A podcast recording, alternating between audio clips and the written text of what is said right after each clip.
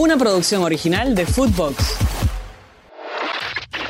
Footbox Today Sur, el podcast con las noticias de fútbol que tenés que saber. Ya piensan en Paraguay. La selección argentina comenzó los entrenamientos con vistas a la doble fecha de eliminatorias. El jueves se enfrentará a Paraguay en el Estadio Monumental a partir de las 20. Para estos partidos, Lionel Scaloni no contará con Ángel Di María, Juan Foyt, Ángel Correa, Lisandro Martínez y Paulo Dybala, todos lesionados. Vélez salió del descenso. El Fortín le ganó 3 a 1 a Atlético Tucumán en el estadio José Amalfitani.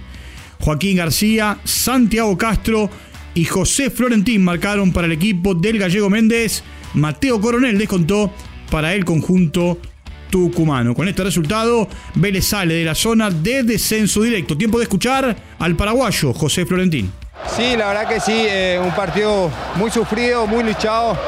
La verdad que estamos remando de hace rato, estamos tratando de salir de, la zona baja y es así, eh, trabajando, metiendo eh, y nada más queda trabajar y, meterle con todo porque cada partido va a ser una final. pero bueno, Vélez tiene que estar acostumbrado a, a jugar finales esta clase de partido y vamos a dar pelea hasta el último. Empate en el viaducto.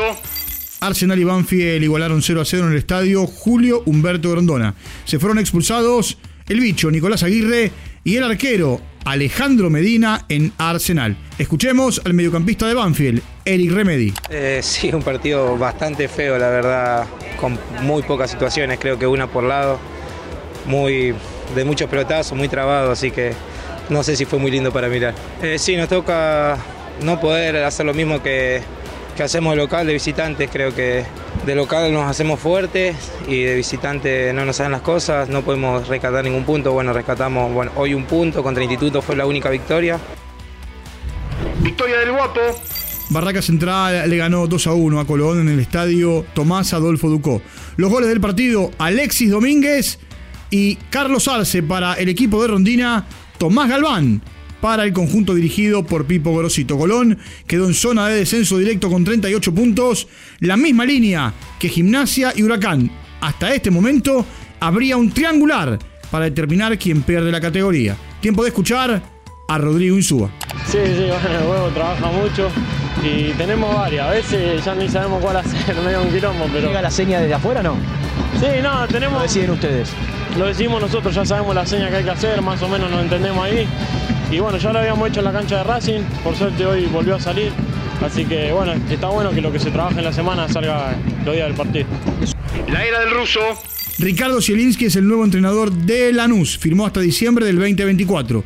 Debutará el próximo lunes ante Central Córdoba de Santiago del Estero en condición de visitante. El Granate está último en su grupo y hasta acá es el único equipo que no ganó en la Copa de la Liga. Gritos sagrados. Repasamos los goles sudamericanos en las cinco grandes ligas de Europa.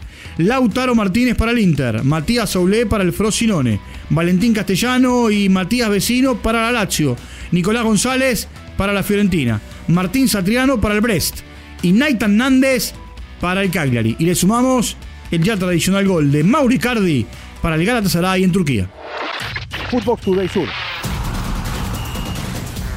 Una producción original de Footbox.